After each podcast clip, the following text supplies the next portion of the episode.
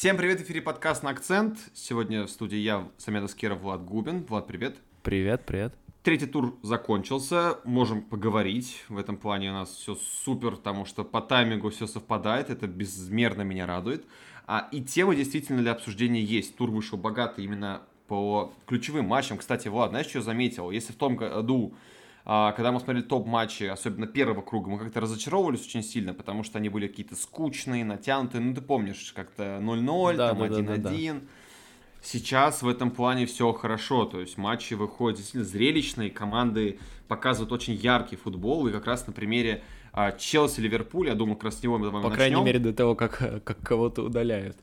Это да, кстати, очень важный момент. Как раз а, вот два громких матча, и в обоих было удаление в одной из команд, но а, команды, именно тренеры показали по-разному, как они готовы подстраиваться под игры в меньшинстве, и это отличный кейс для обсуждения. Ну, давай начнем тогда с Челси Ливерпуля сразу же, если ты не возражаешь. Да, да, давай. А, матч, конечно, вышел бомбовый. Э, второй тайм это вообще просто ходячий валидол, и в моем понимании оба тайма очень сильно отличались. То есть, если в первом тайме видели такую достаточно яркую игру с преимуществом Челси. Челси очень хорошо атаковал, использовал свои ну, моменты. спорно, спорно. Ну, так скажем так. Территориальное было у Ливерпуля моментов. В целом больше, наверное, Ливерпуль даже создал. Челси, может, где-то острее был, но количеством взял именно Ливерпуль. Ну, в принципе, да, я бы сказал так, знаешь, я поправлю самого себя отрезками, периодами какая-то команда была лучше. Но по итогам, почти, практически по итогам первого тайма Челси вел. Он все-таки использовал свой стандарт. Хавер забил бешеный гол головой. Траектория, конечно, была сумасшедшая. Там Алисона было без шансов. Вот. Но конце тайма все перевернулось. Удаление Риса Джеймса, пенальти, Салах реализует. И второй тайм это вообще совершенно другой сценарий. Это просто какая-то э, оборона Брестской крепости, я не знаю, оборона Сталинграда, как угодно приводите параллели. Но да, действительно, по понятным это причинам Челси сделал в глухой обороне, э, сделали понятным причинам нужные замены Тухель. И э, Ливерпуль весь тайм просто осаждал эту крепость как только мог, но в итоге ничего не получилось. Но давай по порядку. Начнем давай с первого тайма. В принципе, ты уже а, поправил меня. А, даю тебе слово. Давай поподробнее раскроем свой тезис, почему в первом тайме Ливерпуль также смотрелся даже лучше, чем Челси. Дело в том, что Ливерпуль пошел в очень агрессивный прессинг, даже необычно для него агрессивный, и это давало свои плоды, потому что э, мячом владел больше Ливерпуль, они больше атаковали. Может, где-то был какой-то план Тухеля э, сыграть больше от обороны, хотя я не думаю, потому что Тухель так обычно не играет. Просто Ливерпуль больше контролировал мяч, за счет этого больше атаковал, соответственно, больше создавал. Ну, звучит банально, но так и было. Больше, больше атак, атакуешь, больше создаешь. В этом э, случае так все и работало. Не скажу, что было, были такие прям качественные, хорошие шансы, но моменты были. И в целом Ливерпуль смотрелся э, как-то более цельно, что ли. Потому что они делали все э, более системно, и вот твердо следовали своему плану. Челси пытался атаковать совершенно по-разному. Тоже показывает, с одной стороны, вариативность в атаке, но с другой стороны, действительно, Ливерпуль во многом их обезвредил тем, что сыграл так ярко, активно, зло, что ли, в прессинге. Вот. И за счет этого Челси убегал не так часто, как мог бы. Единственное, что в Челси меня зацепило, это что очень, как по мне, а, в первом тайме очень здорово взаимодействовали Хайерц и Лукаку. Да. несколько моментов было, когда вот не хватило каких-то там миллиметров в пасе или еще какая-то случайность, рикошет, а, когда вот именно их взаимодействие могло создать какой-то сумасшедший момент. Это смотрелось здорово, при том, что они второй матч вместе играют только. Это было красиво, это интересно. Ну и то, что Лукаку многие очень, то, что говорили, вот и что Шукаку и где Шукаку то, что он плохо матч сыграл. Нет, нет, нет. Лукаку матч плохо не провел. Дело в том, что до него мяч где доходил и как доходил. Во-первых, мяч до него не так часто доходил. Во-вторых, а, Лукаку а, часто вынужден был принимать мяч в более глубокой позиции. Опять же, в первом тайме следствие прессинга, второй тайм, ну уже следствие того, что Челси в меньшинстве. То есть Лукаку получает мяч... Извини, что э, перебиваю тебя здесь. Я бы добавил твоим словам про Лукаку, что вот в первом тайме он был как раз-таки не так хорош, потому что, вот если запомнишь, он жадничал. А на самом деле Челси имел немало моментов в первом тайме, ты про это уже говорил, но а, реализовали всего лишь один момент, даже не с игры, потому что действительно часто видно было, что, допустим, он был в офсайде, и он просил пас, но игроки, как бы там и Маунт, и Хаверс, и другие ребята видели, что он в офсайде, не давали ему пас, то есть, э, возможно, да, дело просто в банальной несыгранности, но пока э, нельзя назвать его прям вот таким вот, особенно по первому тайму, игроком, который прям может и решает. Но во втором тайме, когда была такая кризисная ситуация, у Каку было всего пару моментов. Помнишь этот удар, когда он Матипа попал, когда он там с лету просто как-то да, вот да, всей да, своей да. этой массой тела э, грохнулся, в слет ударил, и там просто, мне кажется, Алисон бы не вытащил, если просто на пути мяча не был мотив. То есть, э, завершая свою мысль и даете слово обратно, э, что Лукаку именно когда команде нужен был такой вот чистый форвард, который сидит и выжидает, то есть, если обратишь внимание, он а, во втором тайме особо вниз не опускался. Понятно, все это причина, потому что кто-то должен был там на острие быть и ждать момент для контратаки. Он выжидал и прекрасно продвигал мяч. А, причем, если обратил внимание, как раз таки во втором тайме он перестал жадничать. Возможно, ему Тухель сказал, что типа хорош, перегибаешь, да, но он продвигал мяч ровно до того момента, пока не подключались а, его партнеры по команде. То есть я обратил внимание, не знаю, насколько это было прям выразительно видно, а, он двигал мяч, но как только подключался, допустим, маунт или Аспиликуэта, он давал пас, то есть он э, ждал партнеров. И это действительно очень, очень классно было сыграно с его стороны. Увы, он не забил, но а, да, он все-таки классно вписывается в игру, но ему все еще не хватает за понимание с партнерами. Извини, что перебил, продолжай.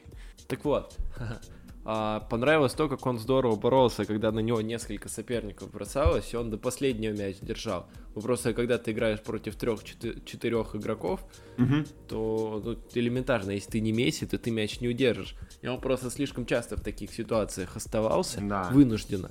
И поэтому мяч часто терял, опять же, вынужденно. Не его вина, что он в такой ситуации оказывался. Ну ладно, просто немного оправдал Лукаку вот про Ливерпуль еще хотелось бы сказать то, что у них остается все та же проблема. Им очень тяжело играть против команд э, с глубокой обороной. Потому что э, первый тайм игра была более-менее открытая. И моментов, как ни странно, когда Ливерпуль был в равных составах, у Ливерпуля было больше моментов, чем когда Ливерпуль был в большинстве. Потому что Челси в меньшинстве сделал явный акцент на оборону, все, прижались, встали у своих ворот – а, там э, сменили даже Хайверца ради а, еще одного игрока, который будет играть ближе к обороне.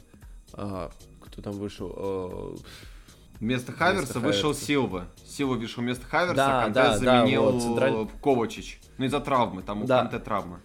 Да, так вот, получается, вышел Силва вместо Хайверса, то есть очевидно, на что эта замена направлена. А, угу. Челси оборонялся по схеме 5-3-1, они сделали явный акцент на оборону а, флангов. И что в итоге мы видели? Еще, кстати говоря, а, особое внимание уделили обороне правого фланга, который был особенно активен за счет Эллиота, а, который выходил скорее не как центральный полузащитник, а как такой а, помощь во фланговой игре Салаху и Тренту чтобы mm-hmm. создать, скажем так, перевес такой на фланге. Акцент был именно на фланге. Ковачич а, справа им именно больше помогал. И Ливерпуль потерялся, потому что ну, они в основном-то с флангов создают. Робертсон и Александр Арнольд их главные плеймейкеры. И когда фланги вот так заблокированы, когда команда сидит глубоко, им сложно что-то сделать. Когда нет пространства, а, даже выход тягу, который, казалось бы, а мозг, креатив, он мало что поменял. Где-то что-то, может, получалось побольше, но фактически ничего не изменилось. Это на самом деле ну, грустно э, для Ливерпуля, потому что с прошлого сезона пока не видны какие-то там серьезные изменения. В психологическом плане, да, команда по-новому настроилась, новый сезон, все хорошо, команда заряжена, но проблемы будут, будут сложности, и Ливерпуль и дальше, мне кажется, будет терять очки на таких командах, которые будут против них глубоко обороняться. Да, допустим, с Бернли удалось добыть победу, но далеко это не прокатит. Поэтому, да. поэтому тут уже печально, что Ливерпуль так трансферное окно провел. Слушай, ну не только же в трансферном окне дело. А, я думаю, что еще одна проблема именно у Ливерпуля, о чем сами игроки даже говорили, и ты об этом говорил, да, вот что не могут скрывать автобус, давай выражаться грубовато, да, но опять-таки, а, эта проблема же не только их, в принципе, это проблема любой команды с топ-6, когда они взаимодействуют с Сити, например, нет. У Сити, у Сити с этим вообще никаких проблем нет. Ну, то есть, по сути, если бы, вот, допустим, Сити оказался бы на месте э, Ливерпуля, да, и вот играл бы в большинстве второй тайм, думаешь, у них было больше шансов забить, да? Я уверен, что Сити бы и забили. Mm. Потому что... Ну, ну, нам как бы да, мы можем только прогнозировать. Понятное дело, что такой ситуации, посмотрим, когда будет матч Сити-Челси, может такая ситуация окажется, кто его знает. Но давай все-таки... Надеюсь, там равных составах будут до конца играть, так да. Но в любом случае радует, что, да, во-первых, Ливерпуль не стоит особо огорчаться, потому что все-таки им пришлось столкнуться с сложной стандартной ситуацией, и даже сами игроки Клоп, там, кажется, про это говорил, что а, если все думают, что, ну, если ты игрок команды, а, который в меньшинстве, ты должен обязательно забить. Как бы это не так, это трудно сделать в любом случае. Тем более, когда ты имеешь э, против себя хорошо обороняющуюся команду, потому что да, Челси потерял Джеймса, но при этом э, очень правильные замены Тухеля сыграли на ура. То есть все игроки, которые вышли, э, они отлично держали оборону. Да, там еще Минди провел просто сумасшедший мяч. У него там 6 сейвов, кажется, за матч. У него никогда столько не было. А, я поражаюсь, конечно, его талантом, как он отбивал мячи, потому что, а, если ты помнишь, был момент, когда Ливерпуль э, настолько устал делать эти санные навесы, что они перешли просто на лонгшот, и они были как раз-таки по месту. Ты помнишь, там они, кажется, три или четыре момента подряд создали просто ударами издалека, потому что поняли, что ну, навесы не сработают, ну не срабатывают они, да. То есть там был какой-то хороший да, момент да, да. у Жоты, я помню, когда он выше ворот ударил. А, был еще Хендл в первом тайме, когда он открывался, но не смог замкнуть. И потом пошли вот эти лонгшоты, там, там что, кто там, Фабини ударил, даже Ван Дейк бил издалека. То есть они доходили до ворот, но там просто сумасшедшая игра абсолютно. Минди выручила ситуацию. А, в любом случае, что хотелось бы еще сказать? А, вот, вспомнил. Я еще до матча про это тебе писал, и время матча мне этот вопрос оставался, и после матча он также остался. Зачем Кло... Зачем Тухель выпустил Алонса? Объясни мне, пожалуйста, я не понимаю. Потому что все прекрасно знают главную проблему Маркоса Алонса, что этот игрок, во-первых, а, крайне нестабилен, то есть он может привести какой-то неплохой отрезок короткий, там будет сумасшедший играть, но потом у него начинается резкий спад, и ты вот хрен что с этим сделаешь.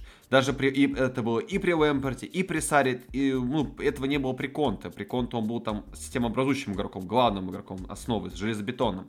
Но здесь, когда команда намеренно идет в активную фланговую атаку, постоянно давит с флангов, ты выпускаешь зачем-то а, сознательно, намеренно Алонса, который как бы хорош в подключениях в атаке и создает какие-то какие моменты. Хотя в этом матче, если честно, он был для меня самым главным антигероем встречи. То есть даже, ну, там, Джеймса не особо виню, в принципе, да, там, ну, такое бывает. Э, никто от этого не застрахован. Как бы там красно все-таки по делу было, но он не хотел этого делать. То есть это просто рефлекторно сработала рука и, пожалуйста, красная. А, но Алонсо там был вообще не нужен. Мне кажется, что если не было бы красный, было бы логичнее его, конечно, заменить на Чилуэлла. И вообще огорчает меня то, что Чилуэлл не играл и на Евро не играл, и вот сейчас не играет.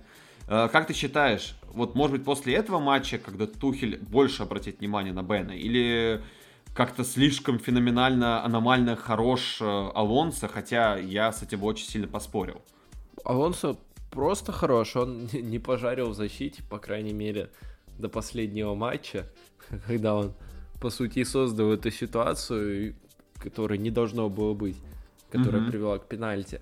А, но до этого позиционно именно Алонсо не ошибался, и это хорошо. Еще, кстати, э, замечал то, что Тухель, возможно, Тухель, возможно, просто Рюдигер это понял, но как-то это подстраивается, и а, Рюдигер чаще агрессивнее выдвигается на правый фланг, и добегающий Алонсо уже возвращается в центр. И, по сути, а, бывают ситуации частенько, когда правый фланговый, левый, извиняюсь, фланговый защитник это Рюдигер, а левый центральный это Алонсо. Вот. Да. Такие моменты бывали. А, но в целом Алонсо позиционно не ошибался. Это плюс. Почему играл именно он, а не Чилуэлл? Сложно сказать. Наверное, Тухелю виднее. Ну, может, у Алонсо форма сейчас настолько хорошая. Потому что он, он хорош, в атаке он хорош, позиционно не ошибается, почему нет? С другой стороны, почему Чилуэлл не играет вообще?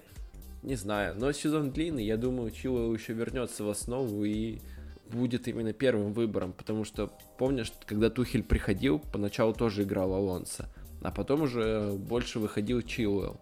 Да, да, да. Я думаю, думаю, это временное явление такое. И мне вообще Тухель напоминает очень Гвардиолу, потому что вообще не поймешь, кого он выпустит в старте. Да, кстати. А, во-первых, у него состав очень глубокий, ну, что у Тухеля в Челси, что у Гвардиолы в Сити. Так еще и не угадаешь, кого они выпустят. То есть у Тухеля можно угадать, что по-любому выйдет там, ну, вратарь-то ладно, из полевых игроков, что по-любому выйдет, мне кажется, Маунт, это можно смело говорить. И, наверное, наверное, все. И Рю Рюдигер, и все. Насчет остальных ничего нельзя сказать.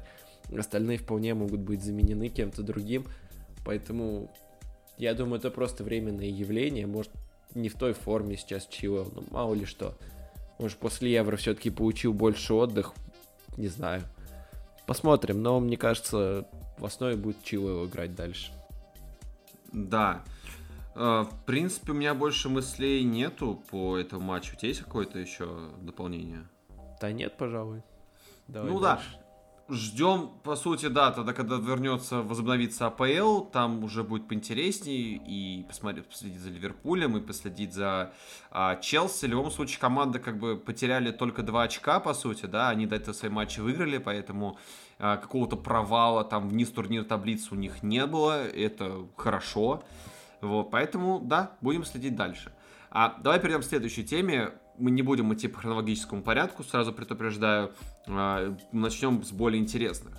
А, в обычном контексте, если бы все было как, как обычно, порядке вещей, а, матч МЮ Уорхэмптон не вызывал бы столько вопросов и внимания. Но ввиду последних событий этот матч еще больше подогрел тем для обсуждения – Потому что те, кто смотрел этот матч, знают прекрасно, видели своими глазами, тут не иди гадалки, не смотри гжи и так далее, что Имью не, не очень-то хорошо сыграл. А Вулверхэмптон был прекрасен, и тезис про то, что Вулверхэмптон новый Брайтон, конечно, имеет свои какие-то корни, потому что а, сумасшедшие играют люди в атаке, но не хватает реализации, то есть они просто не могут забить. Это очень странно, аномально. Мы будем разбираться, почему не такая проблема сейчас возникает. Хотя даже Трауре набрал какую-то сумасшедшую форму. А, я помню, особенно вот во втором второй половине сезона в прошлом году, да, он смотрелся блекло. Не был похож на себя еще сезон до этого, да. Но, ну, сейчас вроде как возвращается форму. Ну да ладно, про Вулверхэмптон потом поговорим. Весь э, радар внимания уходит на Манчестер Юнайтед, потому что МЮ выиграл с треском, еле-еле 1-0. И даже по XG это можно посмотреть, что у них вот там меньше одного, там 0,6 кажется у них, 0,67 кажется XG был у них. Вопрос в другом. Все прекрасно про это знают, что в МЮ возвращается, э, Манчестер Юнайтед возвращается Криштиану Роналду. Пока не играл еще, но, скорее всего, после международного перерыва он, мы его увидим. Как минимум в футболке увидим, а может даже он уже заиграет. И вопрос, который витает в воздухе, о котором уже все, кто только мог, поговорил, мы тоже хотим про это поговорить. Про роль Криштиану Роналду в нынешнем составе с точки зрения тактики. С точки зрения медийности, финансовой составляющей, это, конечно, безусловная абсолютная победа Манчестер Юнайтед. Там мы видели, и акции не взлетели, и футболки сейчас будут продаваться просто бешено. Если там э, завод Nike работает сейчас, наверное, в три смены, чтобы футболки Месси клепать, да, или Джордана, если бы точнее даже, да, там Nike Jordan же у них, вот, э, ага. 30 номер с ПСЖ. То же самое сейчас будет с э, футболками Криштиану Роналду. Неважно, у него какой будет номер, это не принципиально, плевать, какой он там возьмет номер, неважно. А суть в том, что да, вот все, что не касается игры, там везде абсолютные победы. Это, конечно, прямо win-win для, и для самого Криштиану Роналда, и для руководства МЮ, да, в принципе, для АПЛ в целом. Это еще больше поднимает просматриваемость этой лиги, да, типа из-за Роналду вернется кучу народу, всякие личные фанаты Роналду, которые не застали, допустим, по силу возраста его игру в Манчестер Юнайтед, да, застали его времен Реала и Ювентуса, они, естественно, вернут смотреть матчи с МЮ. Это будет, конечно, колоссальные просмотры и рейтинги. Меня волнует другой вопрос. Я про это говорил Владу еще до записи. У меня почему-то с нашим норвежским рыбаком возникает ассоциация, что ему в руки сейчас попал просто настоящий кит, такой прям Моби Дик, знаешь, а, обуздать которого будет не так уж легко. Потому что мы видели, как он работал и с Пирло, до этого видели, работал с другими тренерами. И давай на чистоту.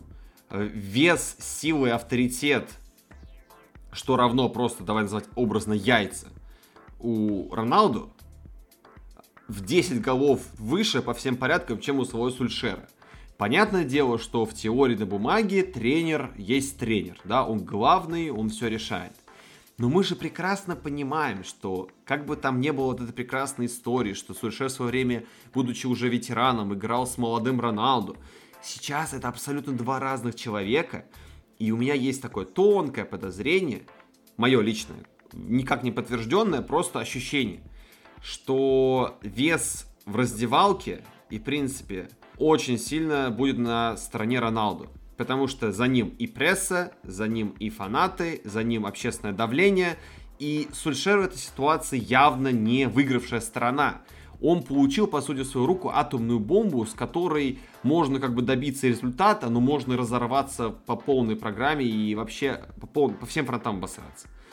А, моя позиция сейчас, именно вот сегодняшний день, такова, что у МЮ сейчас, скорее всего, с точки зрения прессы и так далее, все радары на то, что ведут... МЮ должен брать в этом году чемпионство.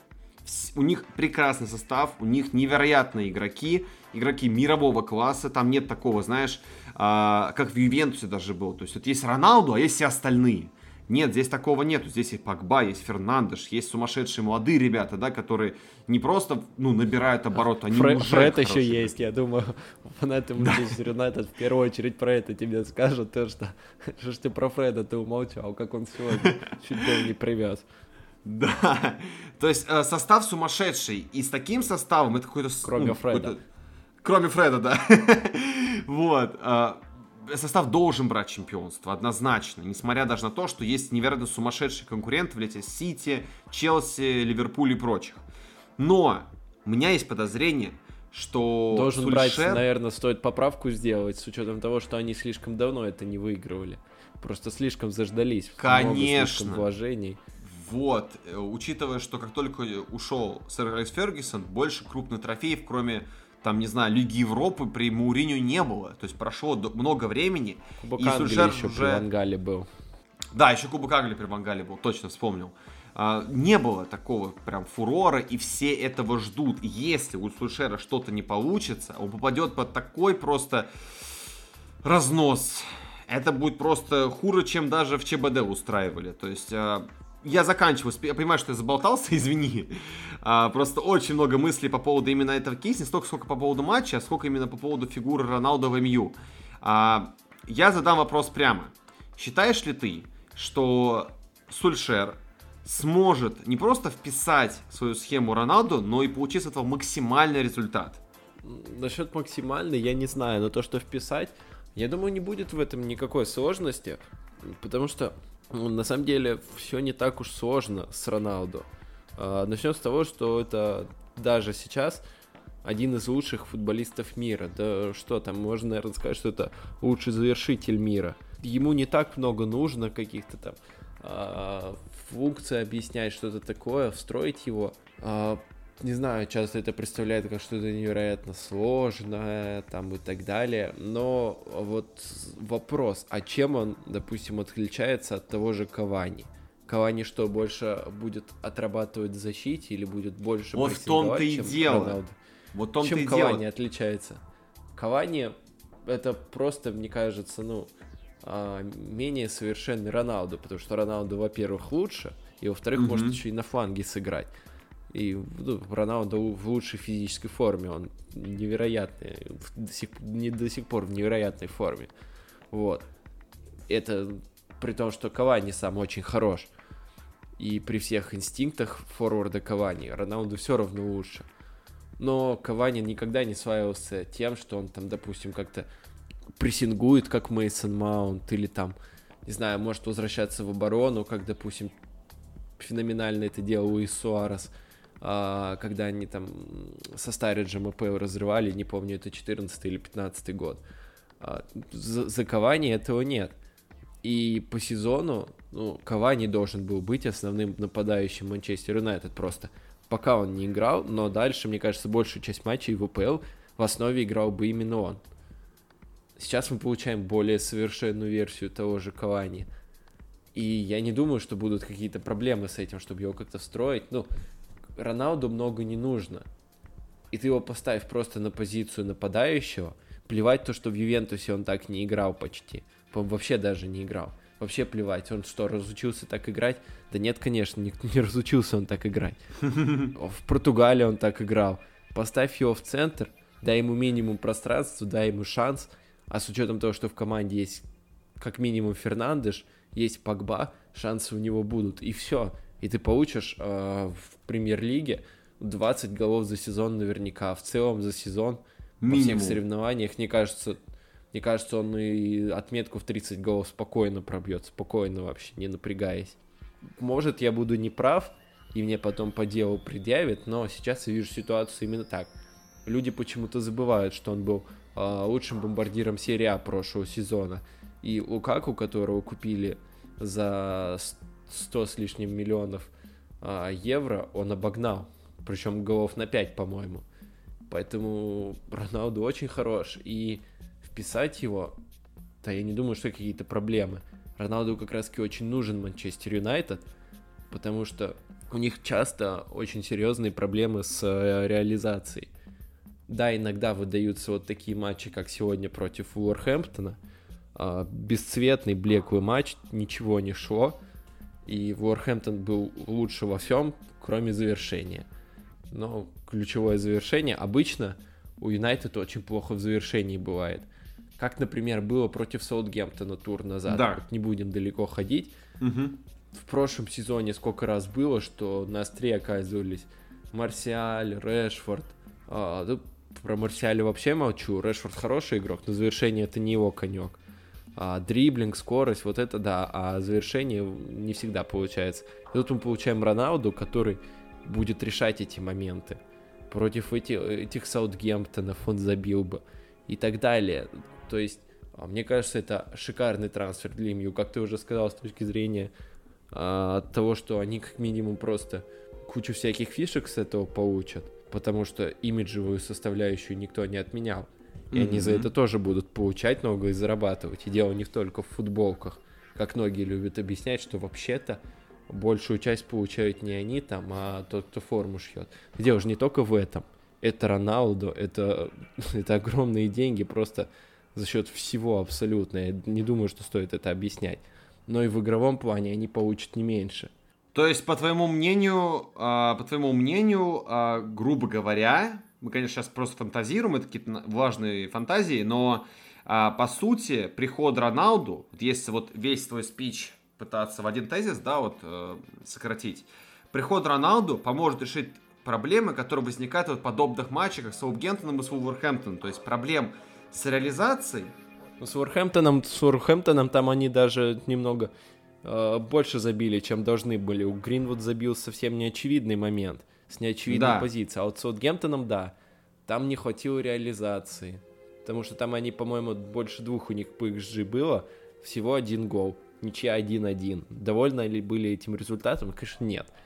Мне mm-hmm. кажется, был бы у них там Роналду на острие, а не Марсиаль, как Марсиаль с первых минут мне кажется, ну, очевидно, что все пошло бы по-другому. Ну давай смотри, давай зададим еще один логический вопрос, который вытекает, который всегда вытекает, когда происходит какой-то трансфер. А, приходит один игрок, значит кто-то сядет на лавку. Кто будут эти люди? Это даже люди, не человек, а люди, которые, скорее всего, железобетонно будут полировать лавку на Ултрафорде и на выездных стадионах. Мне кажется, в первую очередь, кто больше всех будет полировать, это Марсиаль, потому что если Сульшер хотел дать ему шанс, то теперь у него просто нет возможности ему давать эти шансы. И он это заслужил. Марсиаль это заслужил. Нельзя сказать, что он был хороший, вот, пожалуйста, пришел Роналду да, и все испортил. Да. Да, Марсиаль прошлый сезон провел откровенно плохо. При том, что... И в этом продолжает. Там... Да, и в этом... Он, ну, он не играл в этом плохо, но что играл, было невыразительно. Все-таки не зря он в этом, в этом же злополучном матче с Саутгемптоном был на 60-й минуте заменен. Это такая, угу. знаешь, минута для приличной замены, типа, ну вот я тебе дал, ладно, время во втором тайме, вот чуть-чуть себя прояви, не вышел, угу. ну ладно, все, давай с поля. То, что это как бы не показывает прям злость тренера в перерыве замены, но тем не менее, такая не самый, значит, ты не самый лучший матч провел. Чаще всего это означает. Вот. Ну так вот, а, скорее всего, я, конечно, не знаю, что в голове у Суши, но мне кажется, это значит, что Марсиаль очень серьезно присядет на лавку. Потому что на флангах а, у, Сульш, у Сульшера и так есть варианты, есть а, Решфорд, есть, который выздоровеет, есть Санчо, есть Джеймс, есть, в конце концов, Пакба, который на фланге может очень хорошо сыграть, как на левом, так и на правом. И где-то там еще Марсиаль, я его в составе не вижу, честно говоря. Может, Сульшер видит, я не вижу. А, Кавани тоже будет меньше времени получать. А, но, тем не менее, сезон большой. А, матчей у Манчестер Юнайтед много. Чемпионат, кубки, еврокубки. Поэтому Кавани тоже свое игровое время получит по-любому. Потому что Роналду, я не думаю, что у него будет дикое желание играть абсолютно в каждом матче, там, в каком-нибудь Кубке Лиги против условного рейтинга. Мне да, кажется, я думаю, будет основном Лига Чемпионов. Э, ну, Лига Чемпионов, АПЛ важнейшие матчи, но думаю, Сульшер будет где-то и беречь Роналду на такие матчи, как, допустим, Кубок Англии, Кубок Лиги. Поэтому Кавани будет меньше времени получать, явно меньше, чем должен был. Тем не менее, свое он получит. А больше всех, мне кажется, из этого пострадает Марсиаль. Скажи, пожалуйста, последний вопрос по этой теме, переходим дальше. Я думаю, все-таки сейчас мы пока не видим, э, не видели игры Роналду, и поэтому нам тяжело с тобой прогнозировать. Согласен ли ты с тезисом, что будет оказывается сильное давление на Сульшера, и если в этом сезоне опять они там будут близки к чемпионству не получат, то его, скорее всего, пошлют на, там, на все четыре стороны. Мне кажется, что они обязаны в этом сезоне брать какой-то титул, и, скорее всего, должны либо брать АПЛ, либо Лигу Чемпионов, потому что очень много денег вложили в Юнайтед. Еще и Роналду ему дали. И ну, он просто обязан завершать сезон с трофеев, с трофеем. А, но мне кажется, ему могут это простить в случае такого хорошего сезона, где они почти там а, чемпионы, где они там набрали больше 90 очков, но там Манчестер Сити набрал на одно очко больше, там, или Челси, я не знаю, кто там будет в этом сезоне главным угу. претендентом, ну и вообще чемпионом. В таком случае, мне кажется, ему простят, как это было а, у Сити с Ливерпулем, когда там по-моему, у Сити было 98, у Ливерпуля 97, примерно похожую ситуацию, мне кажется, ему могут простить. Но если mm-hmm. это будет даже как в прошлом сезоне, когда там за несколько туров до конца, когда Сити спокойно чемпионство выиграл, не чувствуя какого-то давления, мне кажется, вот это ему уже не должны прощать. И не простят, потому что вложили действительно много в команду. И когда ты не построил какой-то системы, когда пришел Тухель за полсезона выиграл Лигу Чемпионов с Челси, который, казалось, уже мог хранить сезон, а ты до сих пор ничего не выиграл, мне кажется, ну, с тебя действительно спросят. Даже Артета, даже Артета выиграл Кубок Англии, а Сульшер до сих пор ничего не выиграл. И хм, когда у него в команде есть еще есть еще и Роналдо, и ты до сих пор ничего не выиграл, мне кажется, да, в таком случае его прогонят, если он ничего не выиграет, еще очевидно ничего не выиграет. Но ну, в клубе а... ему доверяют и маленькую да. осечку простят, а большую уже нет, мне кажется. Тут еще не стоит, знаешь, какой момент забывать? Просто добавлю, я с тобой полностью согласен, сделаю такую добавочку просто к тебе, так вишенка на торте. А, это будет невероятной а, проверкой и ответом на вопрос, который мучает меня уже сезон, наверное, второй, ну как только Сульшер стал вообще тренировать в Манчестер Юнайтед а хороший это тренер или нет, потому что э, мы как бы все, вспомним прошлое, мы постоянно об этом говорили, да, то есть э, то какие-то громкие победы, то какая-то осечка постоянно, да, то есть никакой-то нет нестабильности. Помнишь, мы говорили о том, что отсутствует стабильность в команде, да, игроки есть, игра есть, но нет стабильности, нет реализации, там какие-то есть постоянно недочеты. Вот этот сезон, с учетом, ну, невер... оказанного там доверия, кредит доверия просто огромный, да, поддержка фанатов просто огромная. Новые фанаты, новые игроки, пожалуйста. Ни одного левого подписания они, ну, кроме Тома Хиттона, наверное, хотя это тоже легендарная фигура, между прочим, а, не было. То есть все игроки экстра-класса, пожалуйста, делай. А, я думаю, вот этим сезоном мы посмотрим, сможет ли он работать с крупными игроками или нет. И думаю, да, если он не справится, я считаю, что ему покажут на выход, и я даже есть подозрение, что позовут Зидана, потому что Зидан себе без работы, и это единственный человек в мире, который просто с руками примет эту команду, с учетом того, что там играет Криштиану Роналду, а мы помним историю, что э, с точки зрения трофеев никто столько не выигрывал Лига Чемпионов э, с Роналду в составе, сколько это сделал Зидан. Да, три, три подряд чем, Лиги Чемпионов, конечно, такое мало кто может повторить. И Слушай, они, походу, я... сценарий уже написал так. Да. Я думаю, многие фанаты Манчестер Юнайтед послушают и подумают, а неплохо неплохо бы сразу Зидана вот прямо сейчас вместо Сульшера. Кстати, пишите опять в комментариях, а, что вы думаете по поводу Зидана. Понятное дело, это не означает, что мы все там поставили крест на Сульшере, мы даже будем рады, если Сульшера что-то получится, потому что все-таки он проделал колоссальную работу, но сейчас как бы все прекрасно понимают, что это все, это вот провер, это уже контрольная работа. До этого, если были какие-то подготовки, это уже экзамен, все, полноценный. Тут уже нету права на ошибки. Считаете ли вы, что Зидан хороший, потенциальный тренер в будущем для Манчестер Юнайтед, либо все-таки Сульшер более знаковая фигура для этого клуба и нужно верить в него до последнего?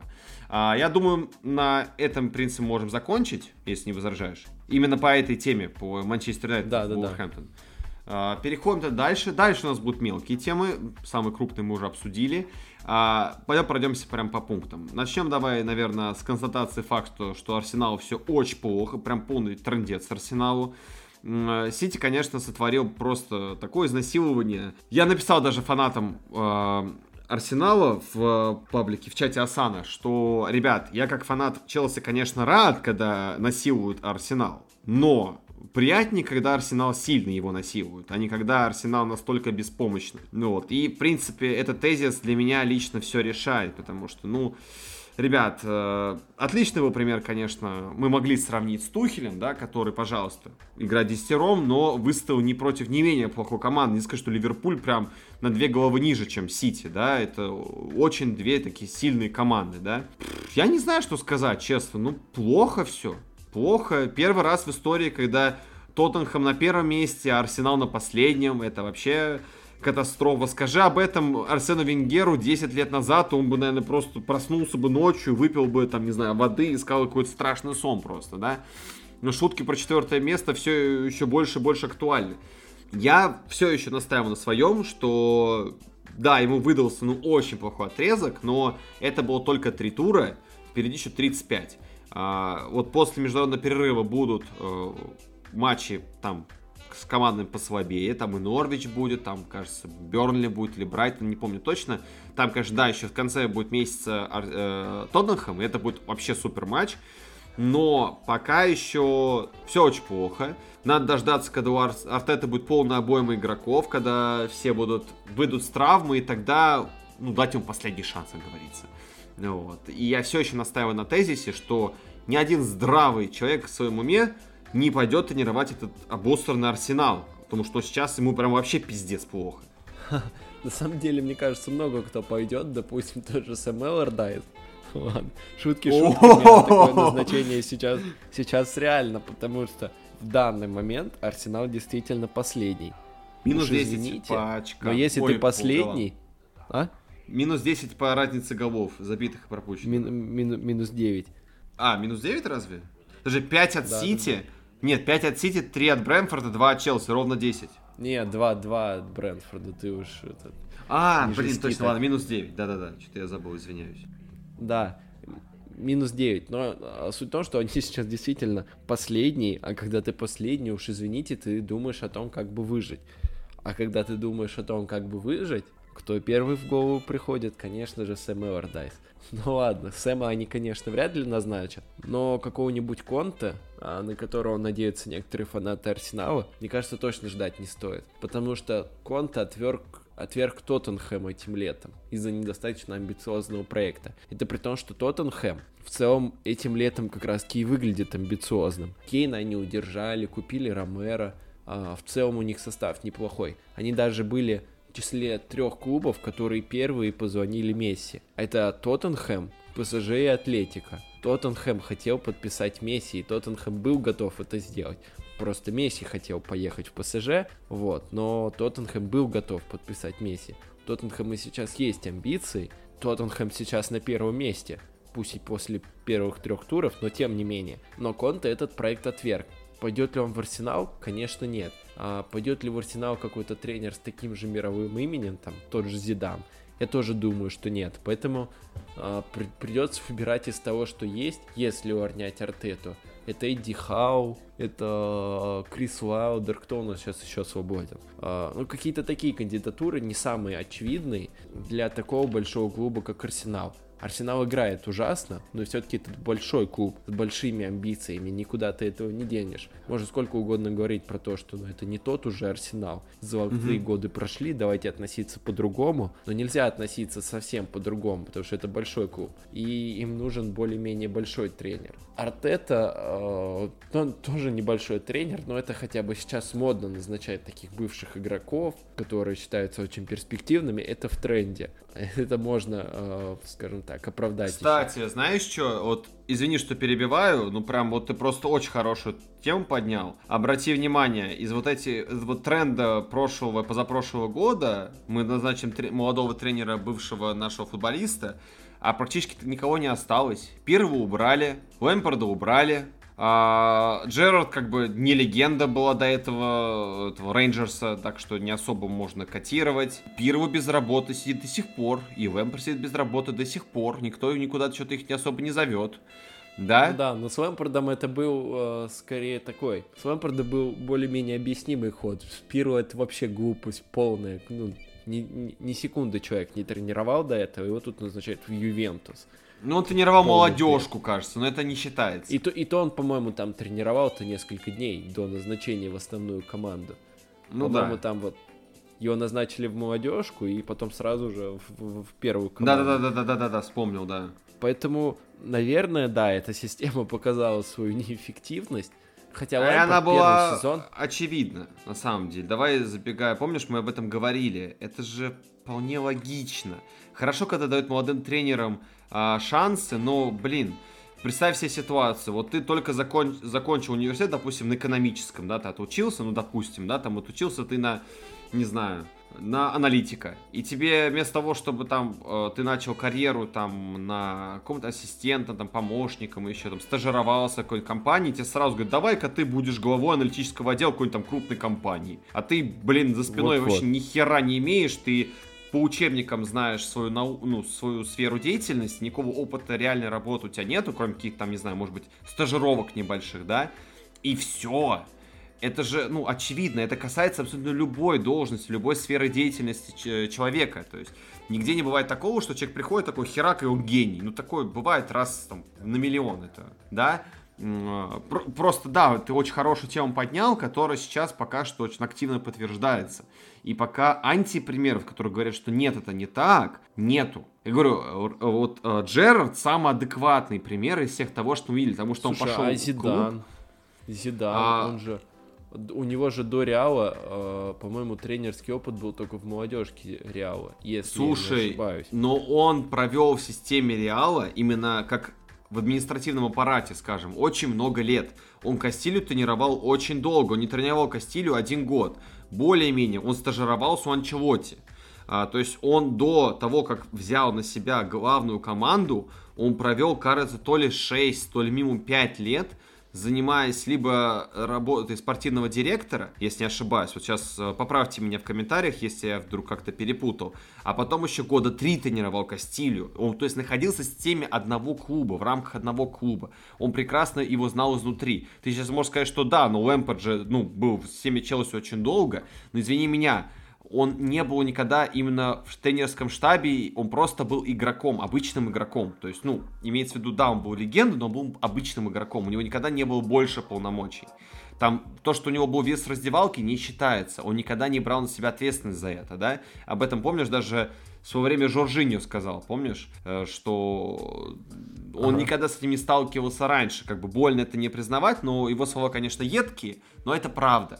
То есть, поэтому Зидан, при этом не забывая, что у него там был Роналдо, и были другие игроки мирового уровня, то есть это не проблемный Арсенал, это не проблемный Челси, который, после которого ушел Азар, да, но мы так сейчас э, бегаем, да, вот э, из примера в пример, там, и Пирлу, у которого не самая идеальная команда была, там был Роналду, но было кучу говна всякого, и до сих пор это говно остается там, то есть игроки не самого высокого уровня, вот, поэтому, да, пока что только Джерард, потому что Джерард начал с малого, как бы Рейнджерс это команда для чемпионата Шотландии важная, но все-таки чемпионат Шотландии по силе это чемпионат России, да, и по рейтингу сейчас Шотландия даже обогнала Россию, извините меня, да. А, это не Англия, это не Англия абсолютно, где тебя со всех сторон могут просто ты нежданно-негаданно получить там оплеуху и все где нету мирового, мирового уровня тренеров, и поэтому Джерард чувствует комфортно. Поэтому, заканчивая этот тезис, если бы Джерард пошел бы сразу в Ливерпуль вместо Клопа, вот именно в том году, он бы, конечно, жидко обосрался. Это абсолютно логично.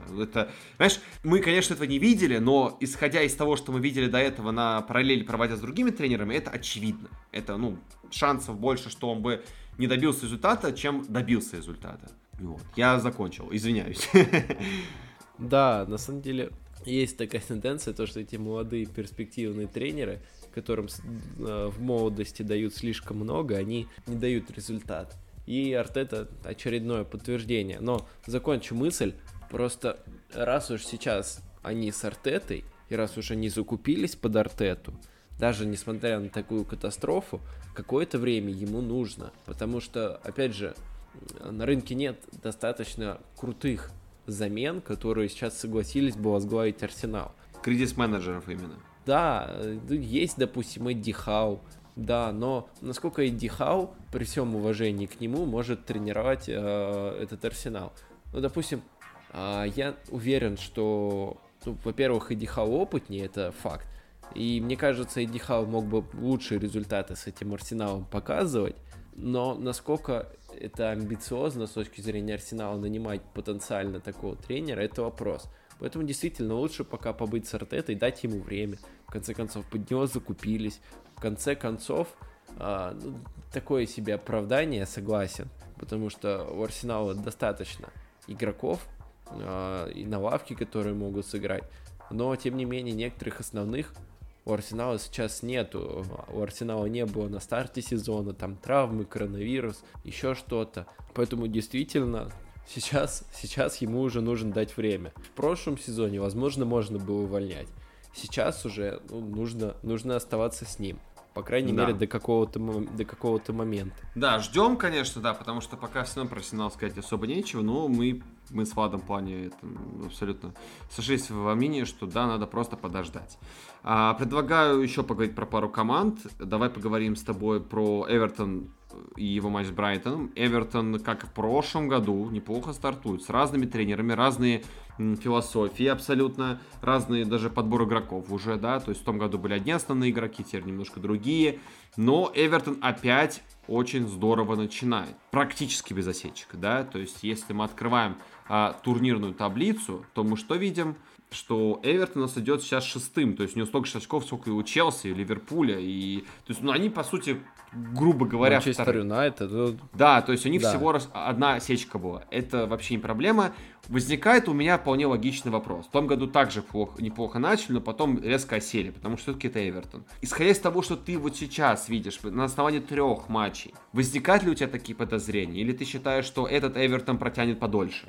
Я считаю, что этот Эвертон абсолютно другая команда. И этот Эвертон гораздо более умная команда. А, и этот Эвертон гораздо более интересная команда. Начнем с того, что когда они играли с Каро Анчиоти, у них был такой игрок еще как Хамис Родригес. И как бы скептически Точно. к нему не относились, не говорили, не говорили, как он э, сдулся и так далее. Он очень много делал для этой команды.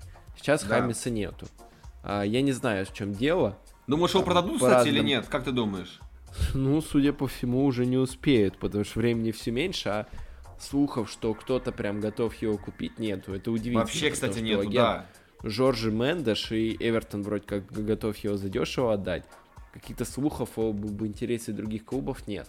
Даже Реал не готов был прийти. Даже Кар... Карло Анчелотти, который, как мы помним, да, по прошлому году и по опыту с Реалом, тренер, который лучше всего знает, что делать с Хамисом, как-то особо не, ну, не торопится звать его обратно в Реал Мадрид, что удивительно, даже, даже в аренду. Вот-вот. Сейчас у Эвертона нет игрока такого класса, но они все равно э, продолжают играть и играют даже интереснее. Что еще мне нравится в этом Эвертоне? Э, ну, на то, что интереснее, даже на, послед... на примере последнего матча можно сказать, разовью уж мысль, а то, что, допустим, как они обыграли Брайтон, это очень высокий прессинг от Алана и Дукуре, которые в центре поля играли. А в прошлом сезоне чаще всего они играли э, очень низко, особенно Алан. Э, Анчелоти, потому что играл, ну, Анчелоти был более боязливый футбол. Анчелоти всегда осторожничал. У него чаще всего была установка такая, то что давайте сначала сбиваем и присаживаемся в автобус. Часто такое было, и часто Эвертон из-за этого терял очки, потому что они присаживались и им забивали. Что у них недостаточно хорошая оборона. Тут Эвертон против Брайтона, они как бы владели мячом меньше, но я думаю, это объяснимо как минимум тем, что Брайтон более сыгранная команда и привычно играть в атаку. А, но Эвертон сыграл в то же, времени, в то же время более агрессивно, во-первых, а, именно из этого прессинга. А, классно Грей смещался в центр, опять же, тоже для прессинга с фланга. И, по сути, во многом очень сильно затормозили Брайтон. Если посмотреть по там, тому, в какой части поля чаще всего было владение у Брайтона, то это чаще всего на своей половине. Потому что Эвертон им просто не позволял выйти, хорошо атаковать. Плюс, опять же, они этот прессинг грамотно конвертировали в хорошие моменты. Тот же Алан, который вообще-то очень хороший распасовщик, по последнему сезону это можно было забыть, потому что он опять же играл слишком глубоко. Но тут за счет своей высокой позиции в высоком прессинге он получал больше возможностей создавать, и он больше создавал, он больше делал. И мы вспомнили о том, что вообще-то это очень крутой футболист, а не просто хороший. И не зря он там, именно он был в составе этого Наполи, Сари, который там был близок к чемпионству. Не надо об этом забывать, и теперь мы об этом вспомнили. И что мне еще в этом Эверто не нравится, то что такие игроки, как Таунсенд, такие игроки, как Грей, Колман. Колман, возможно, в меньшей степени, но тем не менее, про них а, многие уже говорили, что все там. Колман старый уже, Таунсенд не реализовал свой потенциал, даже Кристал Пэласу оказался не нужен. Да-да. Грей, то, Грей тоже ничего не реализовал, слишком много шума было. А тут они у него играют в основе, и все играют здорово. Колман, э, по-моему, не знаю, как сейчас, по-моему, он был э, лидером после двух туров по выигранным единоборствам в премьер-лиге вообще. После третьего тура не знаю, тут только что кончился, мы сразу с тобой записываемся, поэтому да -да. не успел статистику посмотреть, вот, но тем не менее, а про него говорили то, что вот уже старый Таунсон тоже очень неплохо смотрится, Грей вообще смотрится замечательно, вот этого Грея и ждали, когда там ему в Лестере было там лет 18, 17, и думали, вот, новая звезда, замена Морезу растет. Ник- никого не вырос никакой заменой Мореза, но тем не менее, в Эвертоне он смотрится здорово, и здорово выполняет тактические установки Анчелоти. Да, пока слишком мало матчей прошло, чтобы делать серьезные выводы. Возможно, это mm-hmm. просто на энтузиазме, но тем не менее, вот эти вот игроки, которые, казалось бы, уже все, они смотрятся очень круто у Бенитоса. Поэтому этот Эвертон, как минимум, он умнее Эвертона Анчелоти. Эвертон, Эвертон Анчелоти полагался на индивидуальное мастерство. Тут мы видим, что в составе играют, ну, действительно, такие игроки, как Грей Таунсен, которые ну, никогда не славились тем, что могут за счет индивидуального мастерства. Ну, разве что вспомнить тот пушечный гол Таунсенда в ворота Сити – эта команда играет больше как система. И эта команда достигнет большего, чем команда Анчелоти. Я в этом уверен.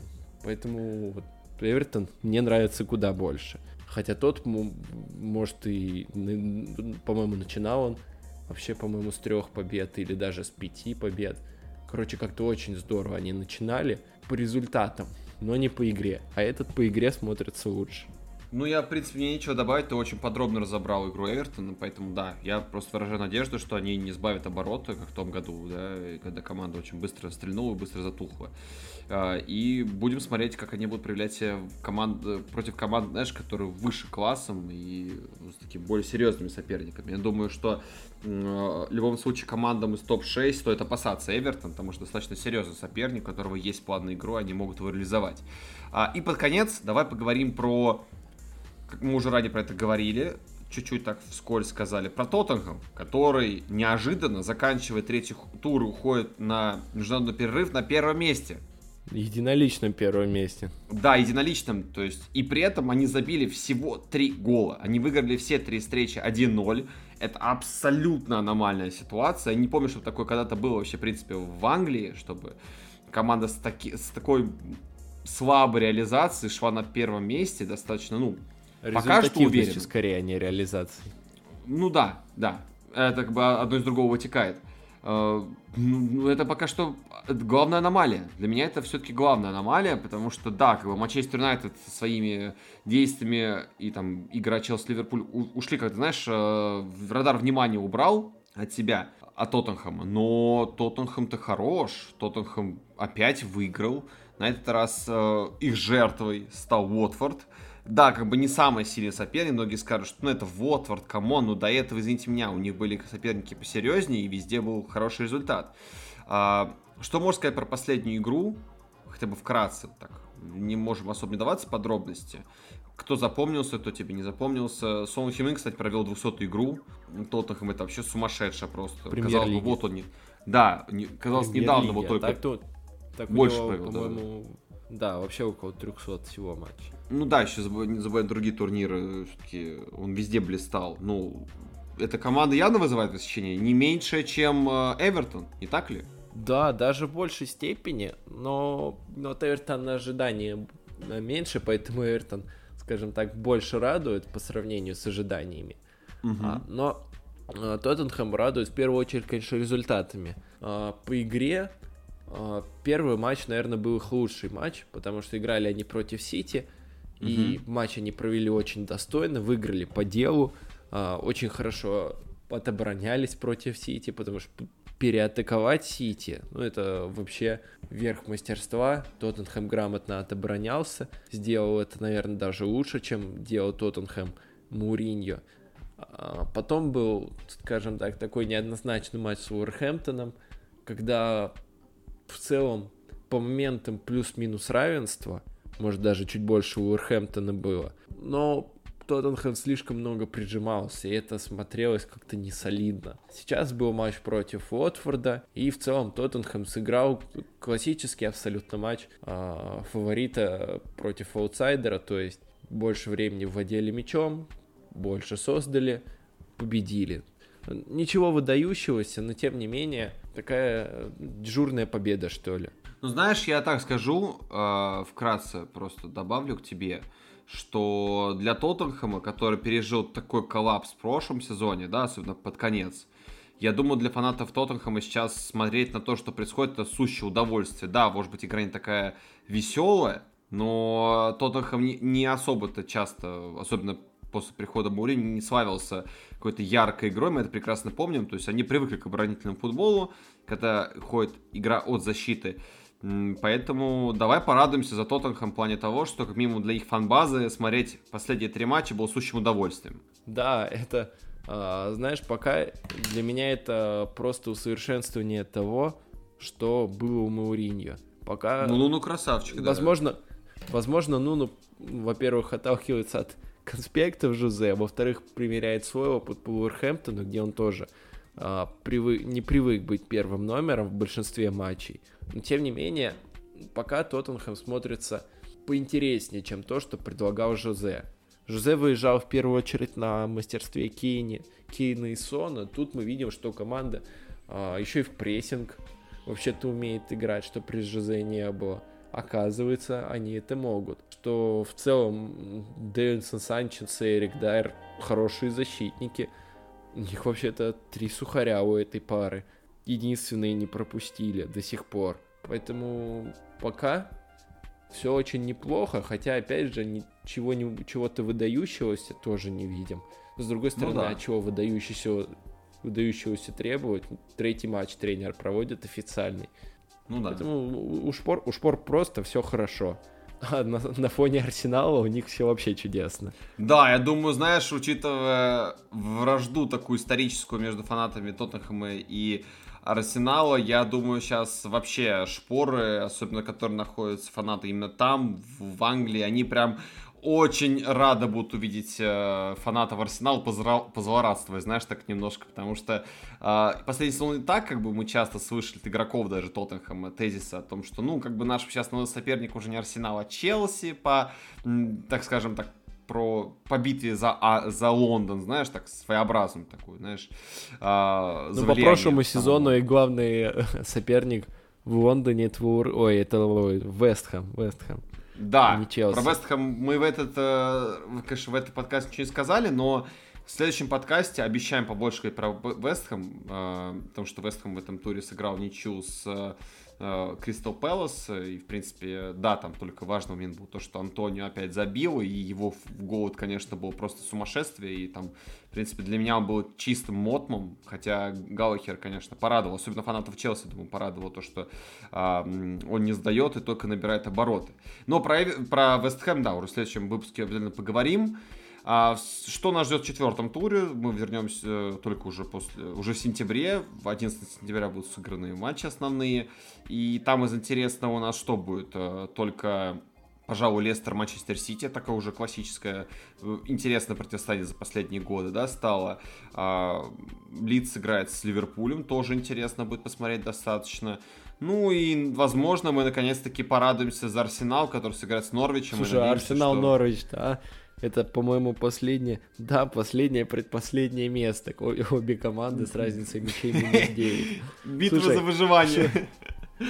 Слушай, шутки шутками, но матч-то действительно интересный должен быть. Кто вырвется, да, кто вырвется и наберет наконец-таки очки. Это будет, конечно, заруба. Я не думаю, что фанаты Арсенала перед началом сезона ожидали, что настолько много будет ожиданий от этого матча с Норвичем. Вот, настолько да. будет важен для Артета. Ну да, будем ну, что ждать, действительно, очков нет только у них и в Уверхэмптона. Уверхэмптон смотрится неплохо. То есть так эти что... двое прям вообще выделяются. Наш вердикт, что главный матч следующего тура будет не матче Юнайтед с Ньюкаслом. Ну, там, может, конечно, Роналду выйдет, но это не так интересно. Но вот Арсенал э, Норвич будет самым главным нашим радаром. Будем обязательно его смотреть все дружно и обсуждать еще больше. По-любому. Да, либо порадуемся за Артету, что наконец-таки он, э, у него закончилась черная полоса, либо продолжим говорить про то, что он даже с Норвичем не получилось. Ну что ж такое? На этом, пожалуй, все на сегодня. Подписывайтесь на наш канал, обязательно комментируйте, давайте обсуждать. Мы всегда, я всегда, по крайней мере, в комментариях готов с вами подискутировать на интересующие вас темы. Спорьте с нами, возражайте нам, мы только будем рады поболтать с вами побольше. Подписывайтесь на наш канал, ставьте лайки и любите эту игру. Всем пока. Всем пока, спасибо, что дослушали.